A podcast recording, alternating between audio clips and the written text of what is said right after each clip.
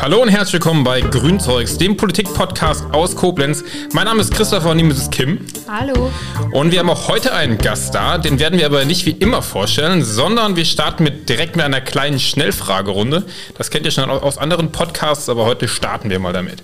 Kim, du darfst die erste Frage an so einen Gast stellen. Mein Name ist Hans-Peter Ackermann. Hallo Hans-Peter, schön, dass du da bist und Hallo, du bist heute hier. Warum bist du heute hier? Ich bin hier, weil ich als Ortsvorsteher für Güls kandidiere. Und diese Kandidatur äh, hat schon jetzt einige Wellen geschlagen in Güls, weil unser Ortsvorsteher zurückgetreten ist außerhalb der Periode. Und das erfordert, weil es ein direktes Mandat ist, eine Neuwahl. Dann mal eine ganz andere Frage, Bier oder Wein? Bier. Ich bin politisch. Ich bin politisch äh, seit langen, langen, langen Jahren schon der Grünen Partei sehr verbunden. Äh, bin seit 82 Mitglied und äh, seit 20 Jahren im Stadtrat für die Grünen in Koblenz und im Ortsbeirat schon gefühlte 45 Jahre, keine Ahnung. So alt bist du doch noch gar nicht. Länger, länger, knapp, knapp, knapp. Das Highlight meiner politischen Laufbahn war bisher?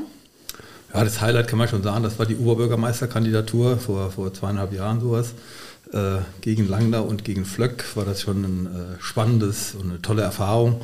Äh, es war einfach so witzig, dass man äh, mit drei Leuten immer wieder vor Podien sitzt und im Prinzip immer wieder die gleichen Fragen behandelt, sodass ich zum Schluss immer gesagt habe, wir könnten eigentlich mal die Plätze tauschen, damit wir mal andere Bewegungen da reinkriegen. Kneipe oder Club? Kneipe, ganz klar. Jetzt musst du begründen, warum das so klar ist für dich. Ja, weil ich seit 36 Jahren in der Kneipe äh, als, als äh, Geschäftsführer arbeite. Äh, und das ist einfach mein Lebenselixier. Kneipe ist äh, das Ding auch im Dorf. In der Stadt weiß ich noch nicht, weil ich komme so selten nach Koblenz. Ich bin halt meistens in Gülz. Dann Gülz ist? Ja, Gülz ist für mich halt Heimat, mein äh, Geburtsort und äh, meistens auch mein Aufenthaltsort gewesen. Und äh, Gülz ist halt ein Stück von mir. Du hast ja eben schon gesagt, Dorf oder Stadt? Dorf, ganz klar. Ich bin dort groß geworden und äh, Koblenz habe ich, glaube ich, erst später entdeckt, als ich so 30 wurde. Äh, die Stadt hat mir früher eher Angst gemacht als, als äh, Jugendliche oder als Kind, weil da immer so viele, viele, weiß ich nicht, so, so merkwürdig äh, äh, junge Leute unterwegs waren, die immer so Randale drauf waren. Das war immer sehr, sehr äh, beängstigend für mich. Also ich kann mich erinnern an einen Schwimmbadbesuch im Oberwert. Äh, da hatte ich dann wirklich Angst gehabt, weil immer um dich rum alle waren so irgendwie aggressiv. das passiert in Güls nicht. Nein, das ist ganz angenehm. Ich gehe mal davon aus, dass dein erster Podcast dann Podcasten ist für mich das ist der erste Podcast für mich und es ist spannend. Ich bin gespannt, was äh, noch auf mich zukommt. Wir werden sehen. Das war jetzt die erste Fragerunde, um dich so ein bisschen vorzustellen. Ähm, wir werden am Ende des, der Folge nochmal eine machen. Da wird dann natürlich ein bisschen inhaltlich tiefer und äh, ausführlicher das Ganze stattfinden. Kommen wir erstmal zu dir, Hans-Peter. Ähm, wir wollen dich so ein bisschen vorstellen als Person. Viele von den Zuhörerinnen und Zuhörern kennen dich vielleicht gar nicht oder wissen gar nicht so viel über dich, obwohl sie vielleicht ja schon mal bei dir ein Bierchen getrunken haben in der Kneipe. Erzähl uns doch erstmal, wie ist dein Bezug zu Gülz? Du hast gerade eben schon gesagt, du bist da geboren. Ähm, ja, wie ist deine Familiengeschichte mit Gülz verbunden? Ja, ich bin halt in einem Gasthaus äh, geboren, wird seit 1874 von unserer Familie da bewirtschaftet wird. Und angefangen, dominiert haben eigentlich immer die Frauen. Angefangen hat also meine Urgroßmutter, äh, die hat äh, das Patent bekommen, Alkohol zu verkaufen vom Kaiser. Und der Urgroßopa, der ist mit Schiffen nach Köln gefahren und hat da immer landwirtschaftliche Produkte verbracht und wieder zurückgebracht, andere Dinge. Und dann wurde abgerechnet und das war so die Geburtsstunde dieser Gaststätte. Und Gaststätte ist äh, für mich das Synonym wie Kneipe. Äh, Kneipe war für meinen Vater immer ein ganz äh, fürchterlicher Begriff, das konnte er nicht hören, er war immer Gastwirt, aber kein Kneipier. Ich fühle mich eher als Kneipier. Und meine, mein Opa, der hat dann 1900 die Gaststätte übernommen von, meinem Urgro von der Urgroßmutter, weil der Urgroßopa im Rhein ertrunken ist. 1900 in Köln am Rhein. Und der hat dann die Gaststätte geführt bis 1954. Dann hat mein Vater übernommen und der hat bis ungefähr 1970 gemacht. Und ich bin seit 84 am Werkeln und versuche dort mein Bestes zu geben. Und das gibst du. Ich kann mich äh, jeder regelmäßig davon überzeugen, wie der Hans-Peter dann auf seiner äh, Bank bis nachts irgendwann um zwei oder drei äh, liegt, bis wir rausgeschmissen werden aus der Kneipe. Also immer noch schön, dass es die Kneipe in Gülz gibt. Ja, Wahnsinn. Jetzt hast du ja schon gesagt, was du beruflich machst, aber wie kommt man denn von der Kneipe zur Politik? Ja, das ist auch so ein, ein äh, merkwürdiger Weg. Also ich war äh, in der Lehre in Düsseldorf. Da habe ich Hotel- und Gaststättenkaufmann gelernt. Und äh, danach habe ich dann den zweiten Bildungsweg gemacht äh, bis zum Fachabitur, also ja, Fachabitur. Und dann habe ich studiert Betriebswirtschaft und habe dann äh, einige Jahre auch in dem als Betriebswirt gearbeitet und kam dann irgendwie auf die Idee, weil wir Probleme mit unseren Pächtern hatten, äh, dass ich dann wieder, dass ich oder dass ich selbst übernehmen möchte. Und dabei äh, kommt mir dann das betriebswirtschaftliche Studium schon ganz gut zu Passe, weil äh, ich habe ja manchmal Betrieb und ich bin Wirt und das passt halt schon gut zusammen. Und zur Politik bist du wie gekommen? Achso, zur Politik, ja. ja. Äh, das ist, äh, also ich war als Jugendlicher immer schon politisch äh, interessiert, aber noch nie irgendwo äh, hatte ich, konnte ich mich entscheiden für irgendwas. Ich kann mich erinnern, als ich nach Düsseldorf, ich war mit 14 in der Lehre, da, da hat dann immer der Marxistische Bund Westdeutschland, der hat vor dem Bahnhof gestanden und hat so Flugblätter verteilt, die habe ich dann immer gelesen. Da habe ich gedacht, ja, das der Weg ist. Und dann äh, habe ich mich mit allen anderen Parteien auch so weit beschäftigt, habe aber doch ziemlich lange gebraucht. Also ich bin erst 80 äh, nach dem Studium. Im Studium habe ich auch noch keine Politik gemacht, aber danach äh, war dann äh, irgendwie der Weg klar, weil ich habe ein Studium gemacht, in dem es darum ging, äh, ich habe also Beschaffungsmarketing studiert. Und Beschaffungsmarketing, das ist zu der Zeit eben, was heute ganz wichtig ist, Rohstofffrage für die Unternehmen. Das heißt, das Unternehmen befindet sich auf zwei Märkten, im Absatzmarkt und dem Beschaffungsmarkt. Und hier haben wir Instrumente entwickelt, um auf dem Beschaffungsmarkt langfristig die Unternehmensstrukturen zu sichern, damit man, was man heute was selbstverständlich ist, für die Rohstoffe, Batterien oder so weiter, muss man langfristig äh, denken und gucken, wie kann man das machen, damit das Unternehmen stabil arbeiten kann. Und aus dieser Frage, da haben wir uns dann öfter damit beschäftigt, mit äh, Global 2000, diese Studien, die damals gemacht wurden. Ähm, und das hat dazu geführt, dass ich einfach gesagt habe, unser System kann so nicht weitermachen. Wir müssen einfach gucken, dass wir einfach in, in, in eine in ein System kommen, das einfach die natürlichen Ressourcen schont und langfristige Perspektiven schafft. Und das schafft eben unser jetziges System nicht. Wir müssen da die ökologische Marktwirtschaft eben forcieren und besser umsetzen. Wie bist du dann zu den Grünen gekommen? Ja, der entscheidende Anschluss war eigentlich der Professor Heumer von Dietfurt. Der hat äh, so eine Sendung gemacht, damals Querschnitt, und der hat da drin also sehr äh, imposant aufgeführt, dass die Rohstoffe auf der Welt, die meisten Rohstoffe, eigentlich nicht verloren gehen, sondern immer vorhanden gehen. Also wenn man Eisen, Erz, Kupfer oder diese Dinge spricht, die werden halt vergraben, dann kann man sie wieder ausgraben und kann wieder was anderes draus machen. Aber Energie war irgendwie das Schlüsselthema und äh, ganz wichtig noch, Überbevölkerung. Und da hat er auch äh, im, im, im Schluss gesagt, wenn wir es nicht schaffen, das zu begrenzen, dann nützt eben unser ganzes äh, umweltpolitisches Tun nichts, wenn wir die äh, das Wachstum der Menschheit nicht auf ein vernünftiges Maß begrenzen können. Und das war eigentlich der, der hat dann Ur, äh, Werbung für die Grünen gemacht und der hat mich dann da überzeugt. Wie, wie hat auch die politische Landschaft in Gülz ausgesehen damals? Es gab ja mit Sicherheit noch keine Ortsgruppe der Grünen in Gülz, äh, wo du gesagt hast, oh, da schieße ich mich jetzt an. Ich war jahrelang Einzelkämpfer dort. Ich bin also dann irgendwann mal in die Stadt gegangen zum, und da war dann unser Kreisverband, der war auch auf der Hohenzollernstraße, aber ganz vorne. Und da war Detlef Knopp als äh, Sprecher tätig und mit dem bin ich dann am ersten Abend schon mal Plättchen einwerfen, wie sparen wir Wasser, wie sparen wir dies und jenes. Immer so kleine Faltblätter haben wir gehabt und haben die verteilt hier in der äh, südlichen Vorstadt. War damals schon ein beliebtes Gebiet für die Grünen. Bis heute, also hier bis, heute. Die, bis heute die besten Ergebnisse bei jeder Wahl. Ja. Wahnsinn. ja, ähm, und wie sieht deine bisherige politische Karriere aus? Du hast ja eben schon ein bisschen erzählt, aber du hast ja noch mehr gemacht. Ja, gut. Ich habe in der ersten Zeit, äh, hab, war ich eben überhaupt nicht aktiv, sondern äh, bin einfach mal zur Sitzung gegangen und habe mal zugehört. Und dann irgendwann äh, hat der Detlef mich dann auch ermuntert und hat gesagt, willst du nicht mehr für die Stadtratsliste kandidieren? Und äh, da habe ich dann gesagt, okay, kann, kann ich versuchen. Und dann äh, hat, er, hat er gesagt, aussichtsreicher Platz. Sag ich, äh, Platz 10. Und dann habe ich Platz 10, glaube ich, bekommen. Und das war äh, damals nicht aussichtsreich, weil dann kam man mit 4, glaube ich, rein. Und äh, irgendwann bin ich dann Sprecher auch vom KV geworden. Und äh, da musste ich die nächste Wahl organisieren. Und dabei bin ich dann äh, ja, da bin ich dann mit Ambitionen angetreten und wollte wirklich auf Platz 4, weil der ja aussichtsreich war und äh, habe dann also die größte Niederlage meiner politischen Karriere dort erlebt, weil alle vor mir erster Platz, zweiter Platz, dritter Platz, ohne Gegenkandidat, einstimmig fast gewählt und ich Platz vier, Gegenkandidatur. Ich glaube drei. Eine wurde dann äh, bei drei, genau. Bei drei hat keiner die absolute Mehrheit gekriegt. Bei den Zweien war es dann so, dass wir Stimmengleichheit hatten.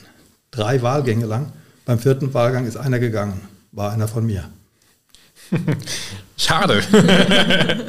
Aber dann ist es ja trotzdem erfolgreich weitergegangen für dich. Ja, es war dann so, dass einfach äh, ich Platz 4 eben nicht erreicht habe und war dann auch sauer und habe gesagt, äh, ich wurde auch vorher gefragt, ob ich nochmal kandidiere auf einem anderen Platz. Habe ich ja gesagt, dann musste ich das dir einhalten und habe gesagt, okay, dann kandidiere ich auf Platz 10. Und war dann eben so, ja, das war dann damals so ein Gag, dass ich also, ich war immer gegen diese Kopfplakate, die ich jetzt dann überall auch von mir sehe. Äh, und habe dann einen Frosch fotografiert und den dann als mein Kopfplakat äh, verkauft und habe dann da gut Werbung gemacht und habe es so geschafft, dass ich auf Platz, ich glaube, fünf bin ich gelandet und bin dann für den Detlef Knopf, der ist Dezernent geworden, dann nachgerückt auf Platz vier, war dann im Rat. Ja, und dann ging ja eine Karriere im Rat aber auch steil bergauf oder in der Fraktion, besser gesagt. Ja, das dümpelte so dahin, also zwei, drei äh, Perioden und bei der vierten Periode war ich dann erst einmal Fraktionsvorsitzender. Und das war auch noch nicht das Ende, sondern bei der letzten Oberbürgermeisterwahl bist du sogar als Kandidat angetreten. Wie kam das denn dann?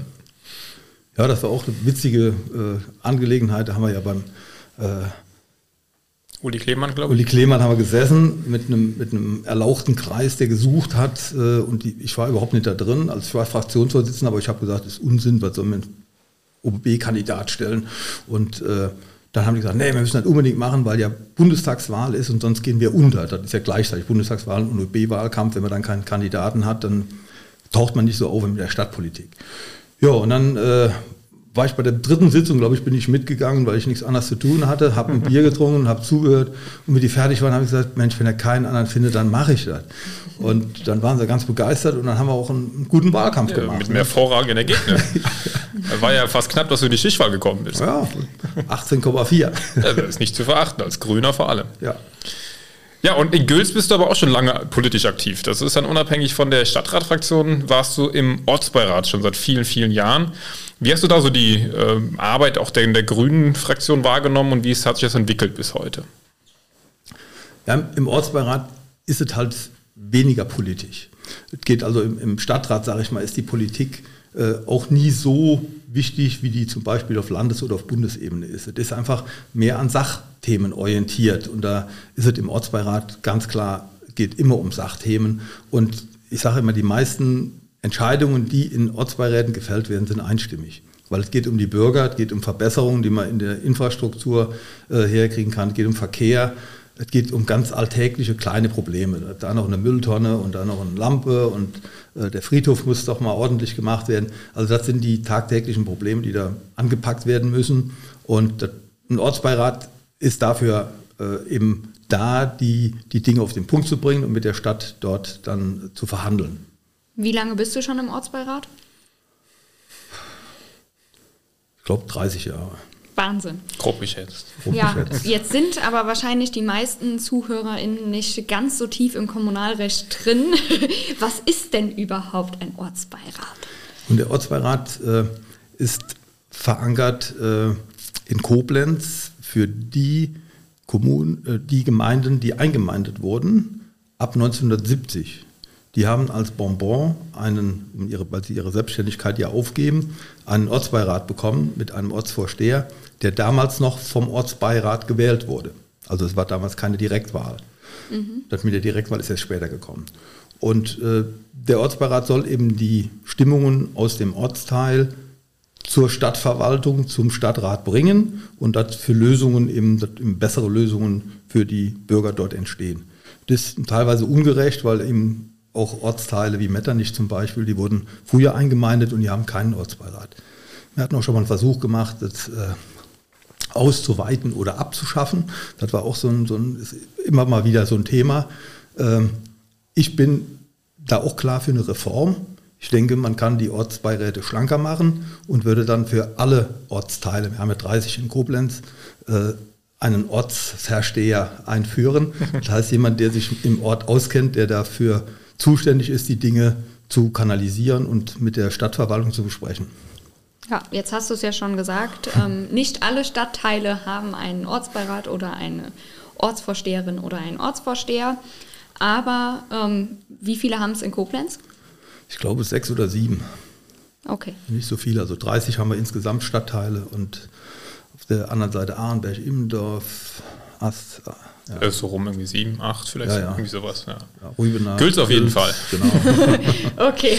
Wie ist das denn im Ortsbeirat in Gülz? Du hast gerade gesagt, verschlanken. Wie, wie groß ist der in Gülz? Der Gülzer Ortsbeirat hat elf Mitglieder. Das liegt immer an der Einwohnerzahl, die die Ortsteile haben. Und wir haben so den größten, glaube ich. Elf ist das Maximale. Und bestehend aus welchen Parteien? Das sind jetzt äh, SPD, CDU, Grüne und fertig. Also die großen Parteien. Die großen Parteien, ja. Zählen wir uns inzwischen dazu. Voll, voll recht. Sehr gut. Ähm, da du ja jetzt schon so viel Erfahrung mitbringst im Ortsbeirat, ähm, welche Stärken bringst du denn mit als Ortsvorsteher dann?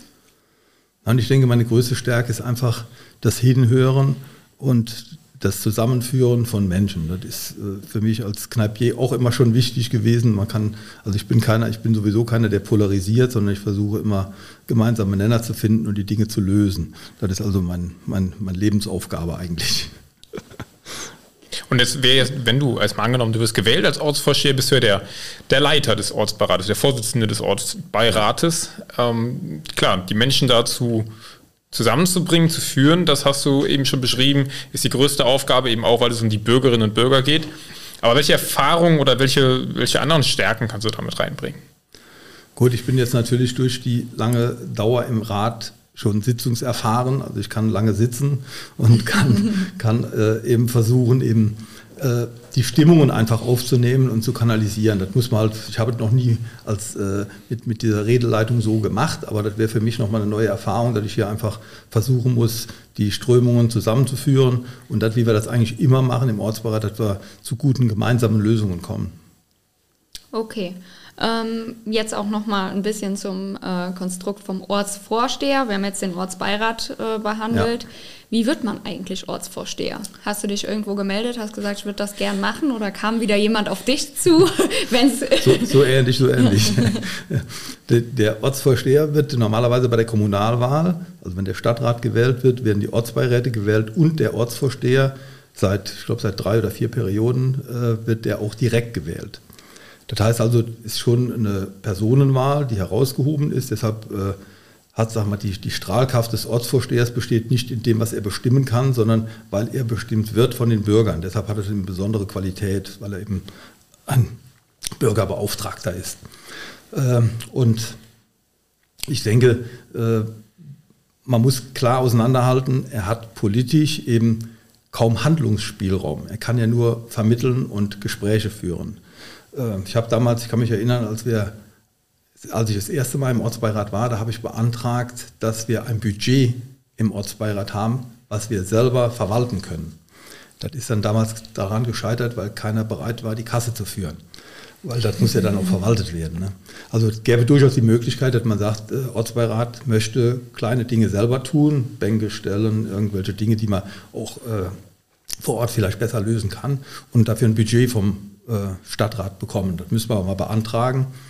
Äh, Wäre vielleicht eine Aufgabe für mich. Und wie bist du jetzt dazu gekommen, dass du gesagt hast, ich kandidiere als Ortsvorsteher? Nun, das war jetzt äh, wieder ein überraschender Zeitpunkt, wie das immer so ist. Äh, der, unser alter Ortsvorsteher, Hermann Josef Schmidt, hat äh, leider eine Erkrankung gehabt von der Covid und hat Langzeit Covid und äh, hat jetzt also mitten in der Periode aufgehört, aus gesundheitlichen Gründen.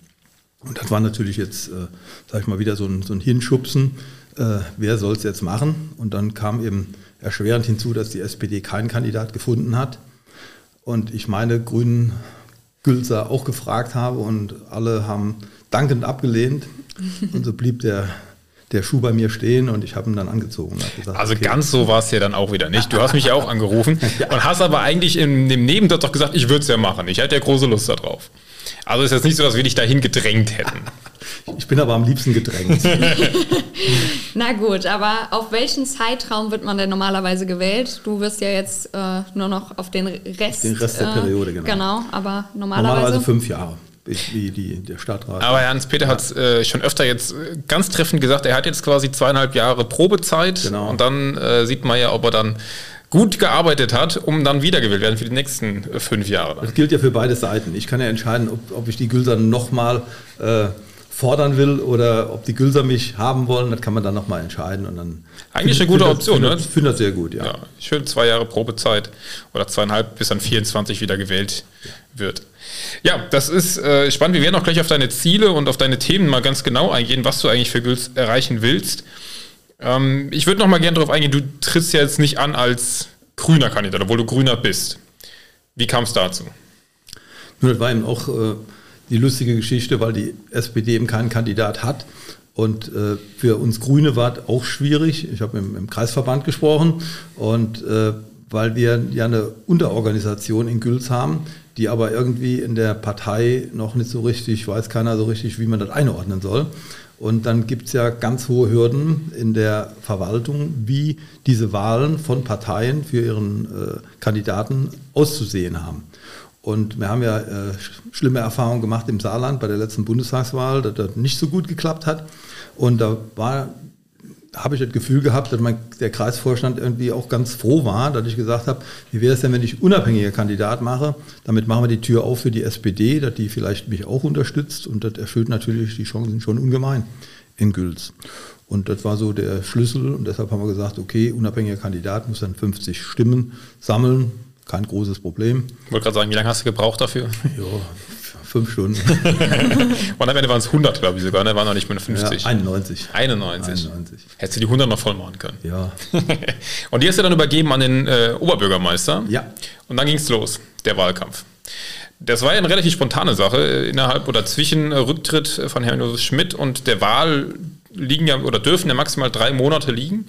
Die liegen, glaube ich, jetzt auch dazwischen. So ungefähr am 21.11. wird er gewählt.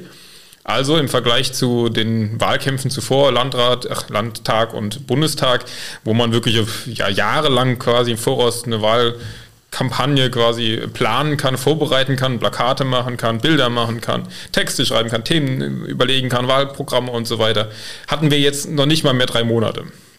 Wie hast du die, den Wahlkampf bisher äh, so empfunden? Ja, das war schon eine stressige Angelegenheit, weil ich ja von allen gedrängt wurde. Das heißt, der Christopher zum du Beispiel. Du willst doch gedrängt werden, hast du gerade gesagt. genau. Und mein Freund Hans Ternes äh, haben mich dann immer in die Mangel genommen und äh, wir haben dann zusammen, äh, ich denke, einen guten Wahlkampf vorbereitet und jetzt auch umgesetzt. Wir sind ja schon fast äh, am Ende.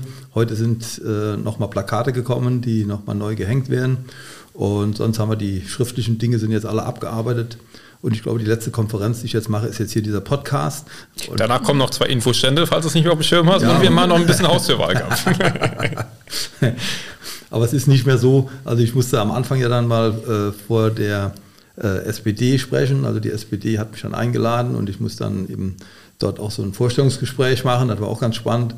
Und äh, auch spannend war dann eine Vorstellung vom äh, Ortsring. Ortsring. Also unsere was sind das nochmal? Genau, was sind der Ortsring? Ortsring, das sind also die, der Zusammenschluss aller Gülser Vereine, um dort Termine abzusprechen und Dinge innerhalb der Vereine gut zu regeln. Und das ist eine sehr gute Organisation, die wir da haben, die dafür sorgt, zum Beispiel, dass die Termine äh, Schützenfest und Kirmes nicht auf einen Tag fallen oder so. Das, das ist einfach der, der Hintergrund. Äh, und der, der Ortsring hat eigentlich eine, eine, gute Substanz. Da sind viele, viele Vereine eben äh, aktiv tätig, die dann auch zusammen den äh, Adventsbasar machen, der diesmal endlich wieder stattfindet. Herzliche Einladung am ersten Adventsonntag, Adventsbasar in Gülz, wo alle Vereine für einen guten Zweck Dinge verkaufen, Musik machen und einladen für Glühwein und Bier. Aber 2G gilt, Hier der kleine Werbeblock.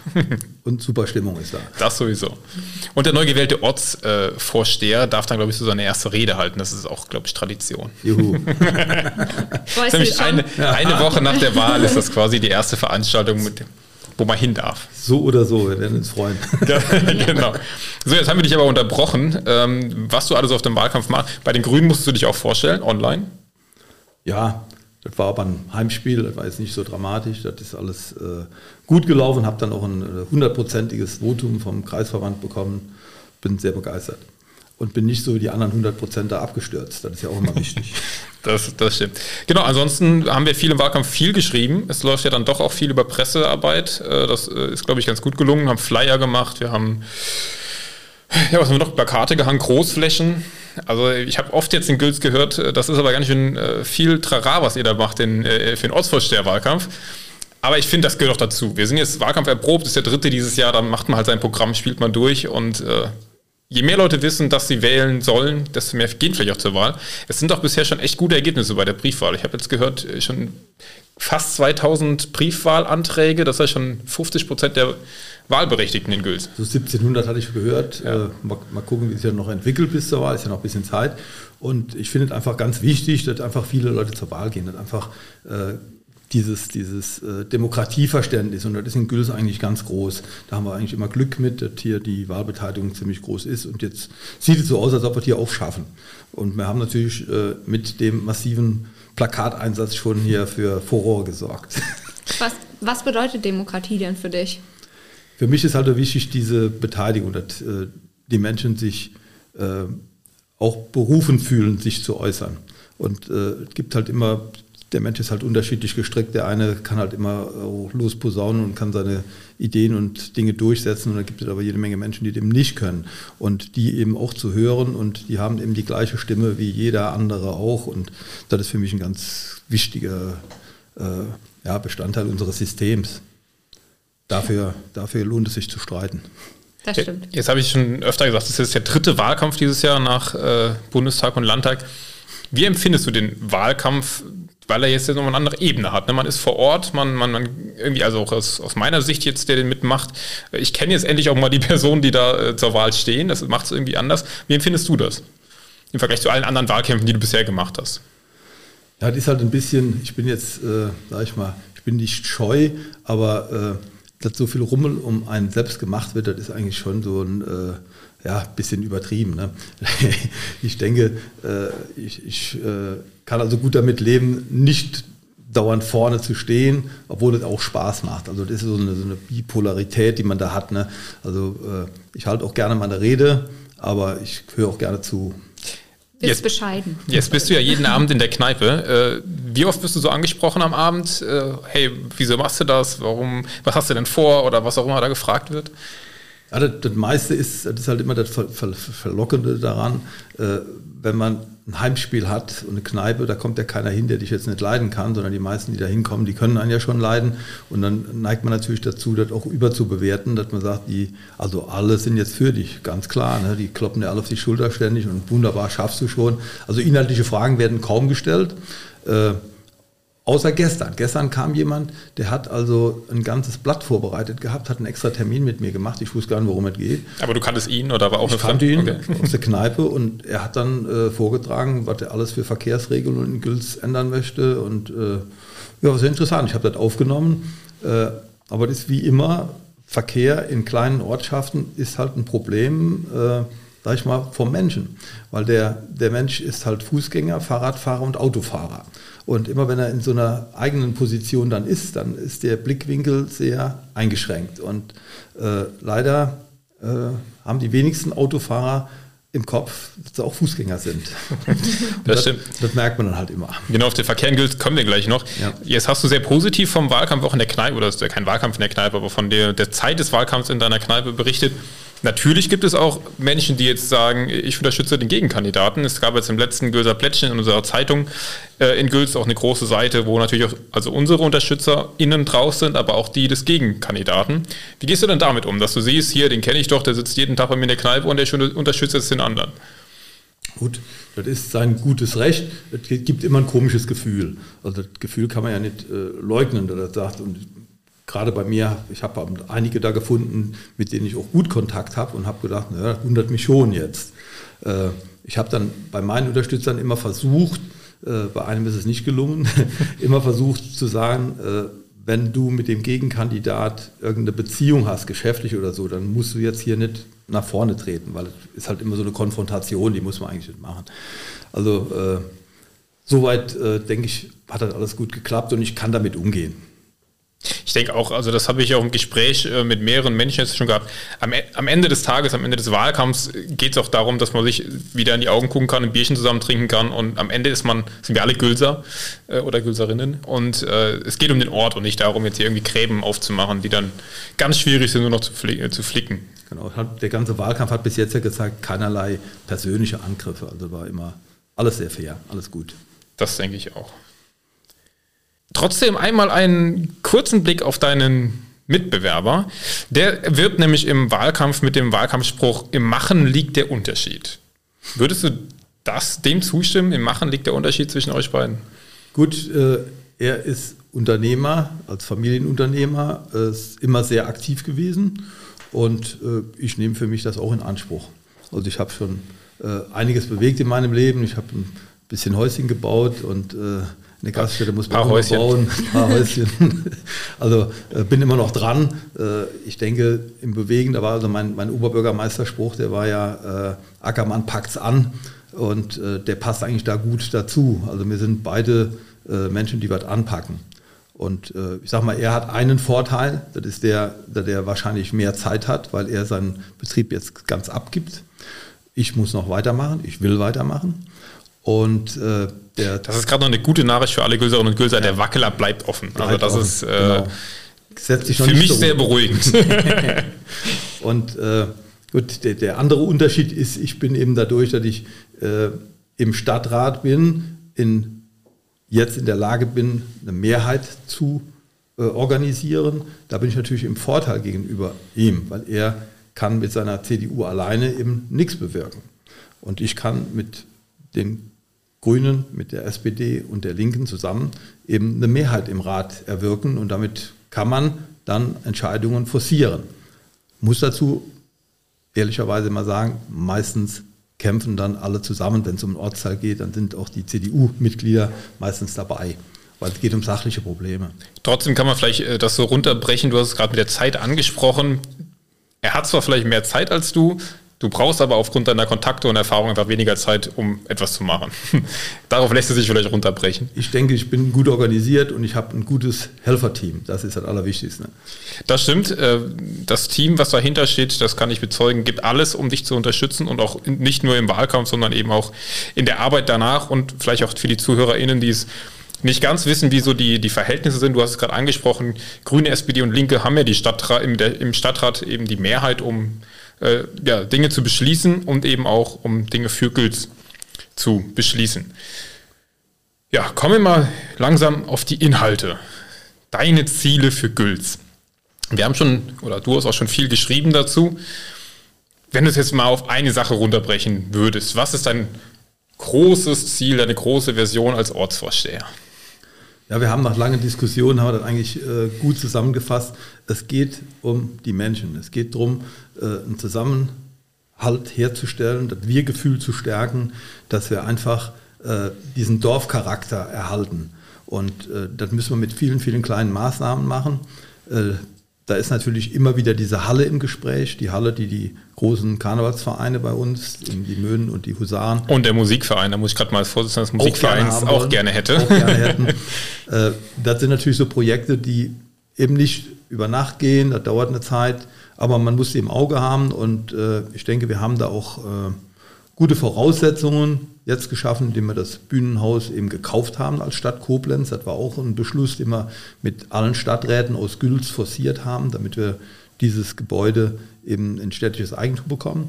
Und daran ist eben der Festplatz. Und ähm, mein Traum wäre eben dort eine kleine Halle zu haben, damit wir einfach mitten im Ort kurze Wege, die alten Leute können aufs Auto verzichten und können zu Fuß äh, dahin kommen. Da kann man sogar mit dem Rollator hin.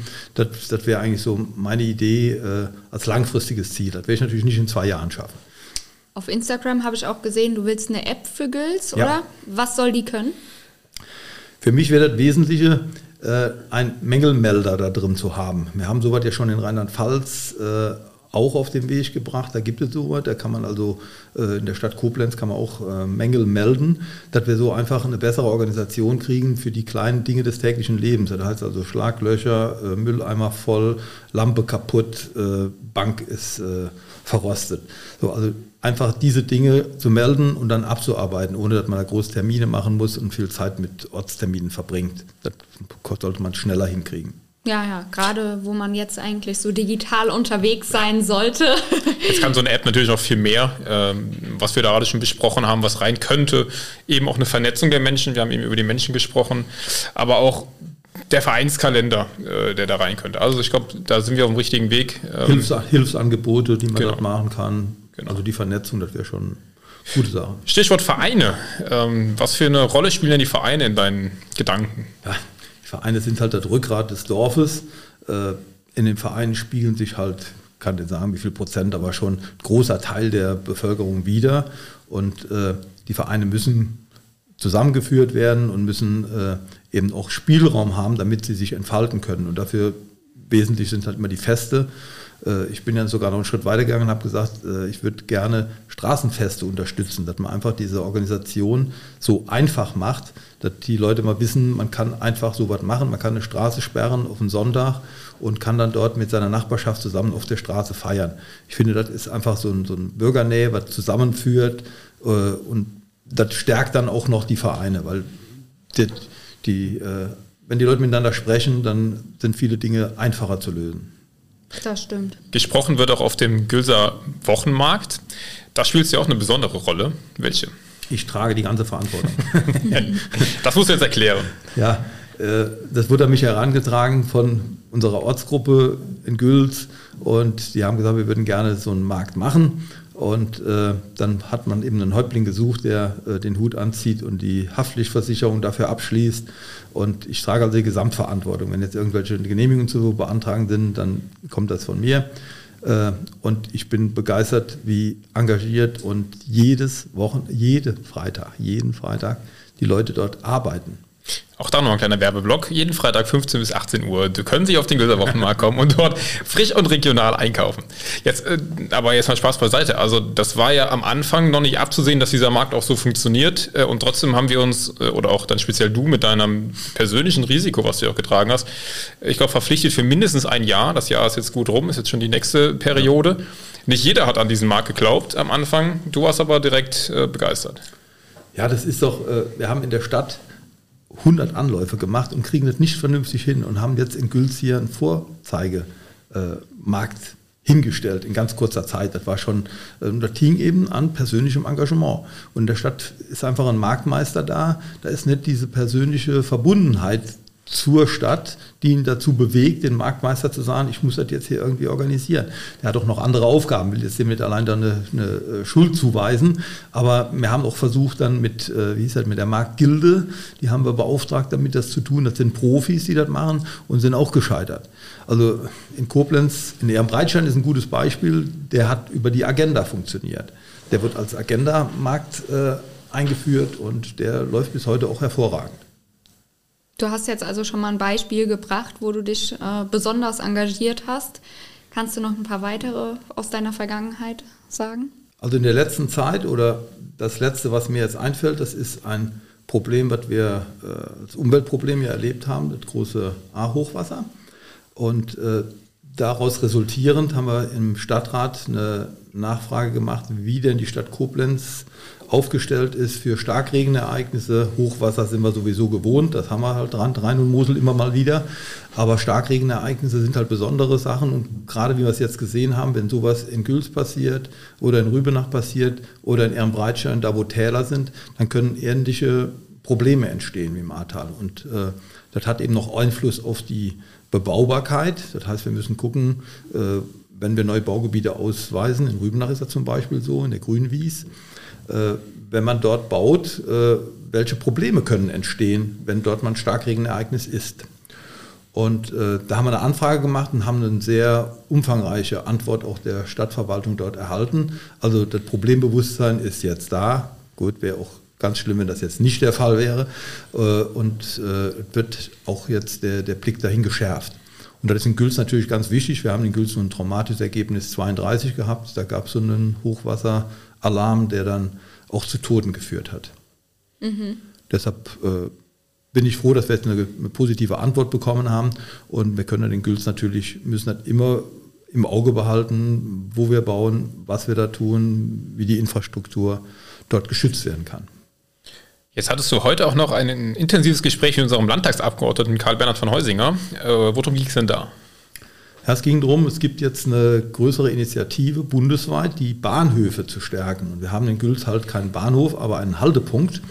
Und der Haltepunkt. Der, der Gülser Hauptbahnhof. Der Gülser Hauptbahnhof, der, der, glänzt halt auch nicht mehr, sondern er ist eher abgewirtschaftet und sieht sehr verkommen aus. Und da hatten unsere grüne äh, grüne Ortsgruppe hat schon versucht, äh, dort was zu tun, aber äh, man darf nicht einfach streichen, weil sonst ist das ja Sachbeschädigung und äh, es ist also ein, ein, langer Weg, um bei der Bahn vorwärts zu kommen. Aber hier das scheint so, dass jetzt auch kleine Haltepunkte in den Fokus kommen und besser gemacht werden. Und ganz wesentlich wäre eben die Erreichbarkeit, das heißt die Barrierefreiheit. Weil es ist hier, also auf beiden Seiten ist es eigentlich nicht gegeben. Auf der einen Seite ist zwar eine Rampe, aber die ist viel zu steil. Und auf der anderen Seite äh, gibt es nur eine Treppe. Man kommt noch nicht mal mit dem Fahrradschiebehilfe oder so drauf, sondern äh, das ist schon ganz, ganz merkwürdig, dass einfach ein Bahnsteig da liegt und keiner kommt rauf und runter, wenn er mit dem Rollstuhl an, alleine ankommt. Also, Inklusion ist also auch ein Thema in Güls ja. Ja. Genau, jetzt haben wir viel über Dinge geredet für, ich sag mal, den, den Gülser Normalbürger, die Gülser Normalbürgerin. Jetzt gibt es aber auch die ganz kleinen Gülserinnen und Gülser. Für die willst du mit Sicherheit auch etwas tun. Ja, wir haben mit Glück in Güls, dass wir eine gute Versorgung haben. Wir haben zwei äh, Kindertagesstätten, äh, eine von der Kirche betrieben und eine von der Stadt. Und äh, ich denke, da muss man immer dranbleiben. Wir haben also den städtischen Kindergarten neu gebaut, im Passivhaus Bauweise. Das ist äh, aus grüner Sicht eben das, was man zukünftig machen sollte, um Energie zu sparen. Aber wir haben dann auch gemerkt im laufenden Betrieb, dass da schon Probleme gibt mit Überhitzung und äh, da muss also auch noch nachgearbeitet werden, dass die Dinge dort im Sommer auch erträglich sind. Und äh, der andere ist schon älter, der katholische Kindergarten, und der schreit eben auch nach einer Erneuerung. Da sind aber jetzt schon äh, einige Hebel in Bewegung gesetzt worden, um diese Dinge vorwärts zu bringen. Das eine ist die bauliche, äh, ja, bauliche Maßnahmen, das andere ist die Versorgung. Also hat jedes Gülser Kind einen Platz im Gülser Kindergarten? Ich glaube nicht. Ich bin aber, da ich jetzt mit kleinen Kindern nicht mehr gesegnet bin, meine sind Gott sei Dank da raus, äh, ich weiß äh, die Situation im Moment nicht, äh, wie das in Güls genau aussieht, aber es scheint knapp zu sein. Dadurch, dass wir ein Neubaugebiet äh, haben, äh, wächst da natürlich auch immer, kommen ja junge Familien und die haben dann meistens auch Kinder. Und deshalb gibt es, ich habe schon gehört, dass es Überlegungen gibt, eben den städtischen Kindergarten noch eine Gruppe zu erweitern. Genau, also da werden wir auch äh, mit dranbleiben, dass wirklich jedes Gülser Kind auch einen Gülser Platz hat im Gülser ja. Kindergarten. Es gibt auch die Grundschule. Aber es gibt Probleme mit den Wegen zur Grundschule für die Kinder, die nicht ganz sicher sind an einigen Stellen. Wir haben also in der Stadt schon einige Projekte gemacht, wo einfach Elterninitiativen dafür gesorgt haben, dass man so Schulwegepläne macht. Und das ist eigentlich auch der richtige Ansatz, dass einfach die, die betroffen sind, dass die sich da rein engagieren und sagen, von oben runter ist es halt immer schwierig zu sehen, jedes Kind, wo kommt es her, was hat es für einen Weg, das können halt besser die vor Ort die Eltern mit ihren Kindern zusammen erarbeiten. Und das wäre einfach ein Auftrag dann an die Schule, das dort durchzuführen. Und wir haben dann natürlich die Aufgabe, das Bauliche eben in Straßen und Bürgersteigen dort so vorzusehen, dass wir eben einen sicheren Schulweg haben. Ja. Du hattest jetzt eben gesagt, dass ihr ein Neubaugebiet habt. Das heißt, es kommen auch immer neue Leute nach Gülz. Was willst du für die machen? Ja, wir hatten in dieser Sitzung vom äh, Ortsring haben wir das Thema angesprochen und da äh, gab es früher schon mal ein äh, Informationsblatt, was dann den Neubürgern zur Verfügung gestellt wurde, wo dann die Vereine sich vorgestellt haben. Und soweit wollen wir wieder, äh, will der Ortsring wieder äh, ins Leben rufen, dass man einfach das aktualisiert und dann eben auch eine Begrüßungskultur dort äh, für, für Gülser Neubürger, Bürgerinnen äh, erzeugen. Ich denke, es ist auch für die Vereine wieder ein wichtiger Schritt, wenn man die stärken will, dass man eben auch allen ja. NeubürgerInnen äh, sagt, hier, die Vereine haben wir, da könnt ihr euch so und so engagieren, das sind die Ansprechpartner, da profitieren ja alle von, die ja. neuen äh, Gülserinnen und Gülser und auch die Vereine. Genau. Für die Jugend äh, steht auch einiges auf deiner Agenda. Äh, du bist jemand, der sagt, die Jugend muss unterstützt werden. In welcher Form? Ja, wir haben ja äh, auch Glück in Güls, dass wir einen Jugendtreff haben. Den haben wir ja in diesem Bürgerhaus.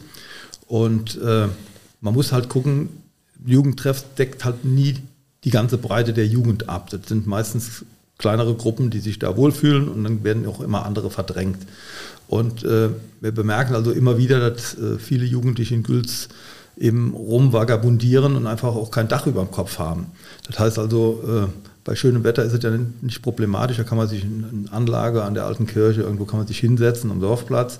Aber wenn dann schlechtes Wetter ist, dann wird es halt schwierig. Deshalb wäre so eine Idee, dass man einfach versuche, noch so ein, zwei Unterstände zu bauen äh, und die auch wirklich dann mit den Jugendlichen zusammen zu entwickeln, dass die einfach so Identifikation bekommen und sagen, ja, wir kümmern uns auch darum und das wird nicht kaputt gemacht, sondern das ist unser Stand, unser, äh, unsere kleine Heimat, die wir dann hier haben zum Kommunizieren. Du hattest jetzt eben auch schon mal ähm, gesagt, dass dir Mobilität in Gülz wichtig ist. ist da, Gibt es da noch ein Projekt, was du anpacken möchtest? Ja, wir haben jetzt ja Glück, dass wir auch ein Projekt Stadtdörfer, äh, das ist von der Landesregierung angeregt worden und von der Stadt Koblenz umgesetzt. Wir haben uns mit drei Dörfern beworben und Gülz hat einen, einen, einen Anteil da gewonnen. Und äh, in diesem Projekt äh, haben wir die Mitfahrerbänke installiert als eine Möglichkeit, mit der man bessere Mobilität herstellen kann und eben ökologisch sehr sinnvoll äh, die Verkehrswege da verknüpft.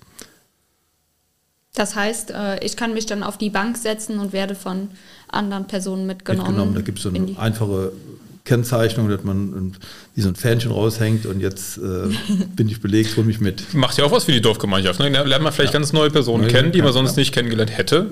Man tut was für die Umwelt und äh, man drei Fliegen mit einer Klatsche, Mensch. Ich merke auch, du bist äh, sehr viel am Netzwerken. Du vernetzwerkst äh, alle Personen in Gülz. Und das war ja das, was du am Anfang gesagt hast. Es geht am Ende um die Menschen und das sind alles kleine Maßnahmen, die dafür ja. sorgen, dass die Menschen verbunden werden und ein ja, gute Gemeinschaft herrscht. Trotzdem, du bist gerade auf das Stadtdörferprojekt noch eingegangen. Ganz wichtiges äh, Ding, weil Gülz auf einmal einen Geldsegen äh, bekommen hat. Auch das haben vielleicht nicht alle ZuhörerInnen mitbekommen. Was ist denn dieses Stadtdörferprojekt? Das ist ein Projekt des Landes. Äh, das Land hat irgendwie gemerkt, äh, der, der dörfliche Raum ist ja jetzt immer mal wieder im Gespräch, aber es gibt eben auch in der Stadt dörfliche Gefilde, die oft unterbelichtet sind, also nicht so im, im Rahmen der, der Politik immer die Aufmerksamkeit bekommen, die sie eigentlich verdienen. Äh, weil es sind die Wohnorte, äh, von denen viele, die in der Stadt eben arbeiten, dort ihren äh, Feierabend verbringen. Und da muss man einfach gucken, dass hier so eine Verknüpfung, dass nicht nur reine Schlafstätten sind, wie man das äh, auch dann oft eingerichtet hat, wenn so Neubaugebiete, die äh, dann auf der grünen Wiese neu entstehen. Die haben halt den Charakter, dass die Leute zum Arbeiten, meistens müssen beide arbeiten gehen, damit sie dieses Häuschen bezahlen können. Und dann ist eben da nicht mehr viel äh, Leben in diesen Siedlungen. Und das ist eben der Vorteil von einer gewachsenen Struktur in so einem Dorf. Wenn wir da Neubaugebiete haben, dann ist das natürlich am Anfang auch so, aber es gibt da schon eine schnellere Durchmischung. Und äh, die Durchmischung ist einfach das Wichtigste äh, Lebenszusammenhänge herstellt, wo einfach äh, Verbindungen entstehen, die sonst in so, sag ich mal, so äh, neu gebauten, nach dem Krieg hat man die öfter gemacht, so Siedlungen eingerichtet, da waren dann alle gleich alt. Alle haben gleich Kinder gekriegt, alle sind gleich alt geworden, alle gestorben und jetzt äh, beginnt dann in der zweiten Runde kommt dann mehr Bewegung da rein. Und da gab es dann Geld vom Land für, das wurde aber nochmal von der Stadt aufgestockt. Warum? Ja, die Stadt hat äh, einfach gemerkt, also der, der erste Ansatz vom Land war eigentlich für mich auch faszinierend, dass sie gesagt haben, wir wollen kein Großprojekt damit fördern, sondern viele, viele kleine Maßnahmen. Und das ist natürlich, äh, die, die am besten vernetzt sind, sind natürlich auch unsere Vereine. Und die sind natürlich immer schnell daran, ihre Dinge dann durchzusetzen, ihre Raummöglichkeiten zu verbessern und so weiter. Äh, aber es gibt eben auch genügend Menschen, die nicht im Verein sind. Und dafür war eben für uns das Augenmerk ganz wichtig, dass wir eben andere Projekte auch machen. Und das hat man jetzt ganz gut hingekriegt. Das war auch ein, ein heißer Kampf, der da äh, ausgefochten wurde. Weil es ist natürlich einfacher, wenn die Stadt sagt, äh, wir geben jetzt nochmal extra Geld dazu und dann baut ihr euch euer äh, Vereinsheim dahin oder eure äh, Bürgerhalle und dann ist gut. Und das ist aber nicht das, was wir wollten. Wir haben jetzt äh, das auch abgewendet. Da sollte dann viel Geld in Barrierefreiheit äh, investiert werden, die auch wichtig ist. Aber wenn ein Raum äh, dann alles Geld auffrisst, äh, dann Genau, vielleicht da kurz zum, zum Kontext, die, für alle, die ja. nicht so genau da drin sind. Es geht jetzt hierbei um dieses, ja, um das Bühnenhaus vom alten Homm, äh, wo das Obergeschoss ausgebaut werden sollte. Aber weil es halt Landesgelder sind, muss man, und das macht ja auch Sinn, barrierefrei bauen. Das wäre in diesem Fall aber äh, ja noch ein zusätzliches Treppenhaus gewesen, noch ein Aufzug, barrierefreien Toiletten auf diesem Stockwerk. Und das allein hätte das ganze Geld aufgefressen, diese Barrierefreiheit.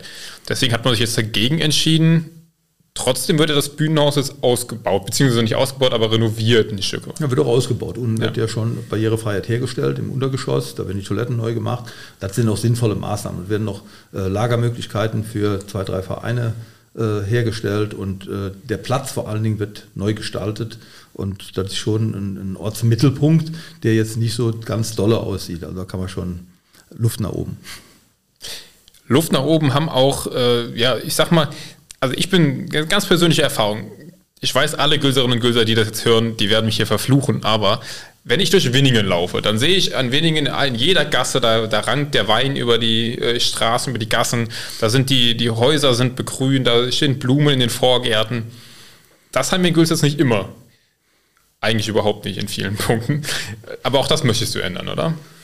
Ja, ich habe äh, während meinem Laufe meines Lebens eben schon ein paar Bauprojekte gemacht und habe also immer versucht, eben ein naturnahes Bauen zu machen. Das heißt also einmal die Natürlichkeit der Baustoffe, aber dann eben auch die energetische, äh, sage ich mal, Optimierung. Dass man einfach, also ich habe das erste Passivhaus in Güls gebaut. Äh, und das war dann auch das erste in der in Stadt Koblenz. Damals war die äh, Passivhaus-Siedlung im Bau und ich habe es also gerade so geschafft, das war dann persönlicher Ehrgeiz, schneller zu sein und habe also die Zertifizierung als erster äh, bekommen. Äh, das sind einfach Maßnahmen, um langfristig äh, den Energiebedarf von Gebäuden zu reduzieren.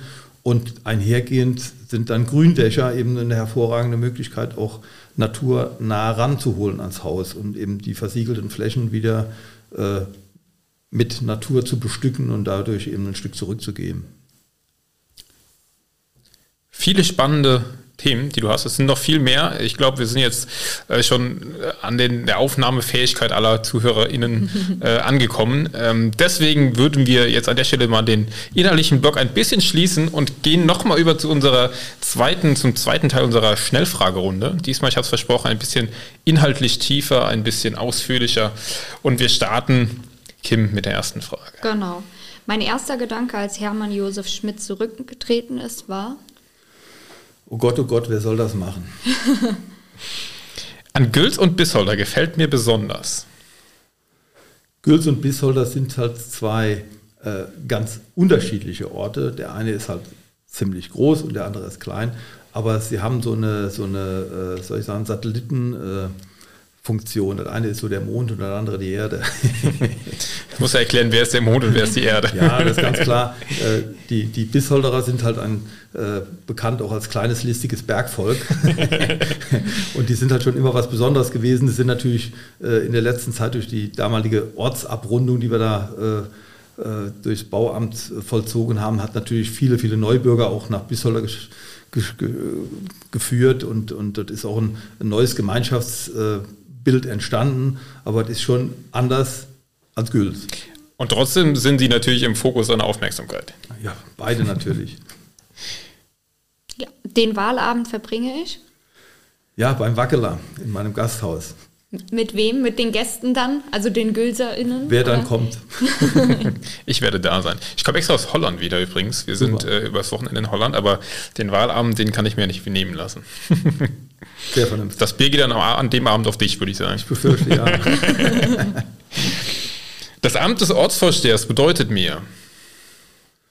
Das bedeutet mir einfach, äh, ein Stück äh, zurückzugeben, das, was ich in Güls erlebt habe. Äh, Güls ist einfach eine, eine Gemeinschaft und äh, zeichnet sich aus durch äh, viel Bürgersinn und Bürgernähe, Bürgerinnen und Bürgernähe Und äh, das muss man einfach äh, lieben und ich möchte da ein Stück zurückgeben. Wenn ich gewählt werde, werde ich zuallererst? Zuallererst beim Wackeler was trinken. mein Lieblingsplatz in Güls oder Bisholder ist? Ja, mein Lieblingsplatz in Güls ist einfach die Mosel. Ich schwimme gerne in der Mosel und wir haben einen tollen Moselbogen, wo man schwimmen kann. Und ich habe so ein paar Mal in meinem Leben schon erlebt, dass ich morgens früh äh, dann bei Sonnenaufgang da ins Wasser getaucht bin und das ist einfach super erlebt. Das kann man jedem empfehlen. Der Podcast heute? Ist äh, vielleicht nicht mein letzter. es hat sehr viel Spaß gemacht mit dir, Hans-Peter. Ich hoffe, du hast auch Spaß gehabt. Ich bedanke mich auch, liebe Kim. Lieber Christopher, wunderbar. Also nochmal ein kurzer Aufruf: äh, wählen gehen. Wie du schön sagst, wähle gehen. Wähle gehen, genau. Wann und wo? Erklär uns das noch kurz oder genau. unseren ZuhörerInnen. Also entweder Briefwahl, ganz einfach, oder äh, am, im Wahllokal in der Begegnungsstätte, wie immer im Erdgeschoss sind zwei äh, Wahllokale vorgesehen. Genau, am 21.11. 21. Vielen Dank, Kim, für heute. Es hat mal wieder einen großen Spaß gemacht mit dir. Wir verweisen noch kurz, wer noch mehr wissen will über Hans-Peter, seine Arbeit, seine Ziele und seine Themen, der darf gerne mal auf seine Instagram- oder Facebook-Seite gehen. Hans-Peter Ackermann, OV-Kandidat für Hüls und Bisholder. Und äh, ja, ansonsten unser extra Grün, das SPD Echo, das Gülser Bettchen, unsere Flyer, unsere Plakate, Großflächen und eben dieser Podcast informieren euch gerne darüber. Und wir werden natürlich auch das Ergebnis irgendwie teilen. Am 21. wissen wir mehr. Ich drücke uns die Daumen. Jetzt geht der Wahlkampf weiter. Vielen Dank euch beiden. Vielen Dank, vielen ja, Dank. Danke.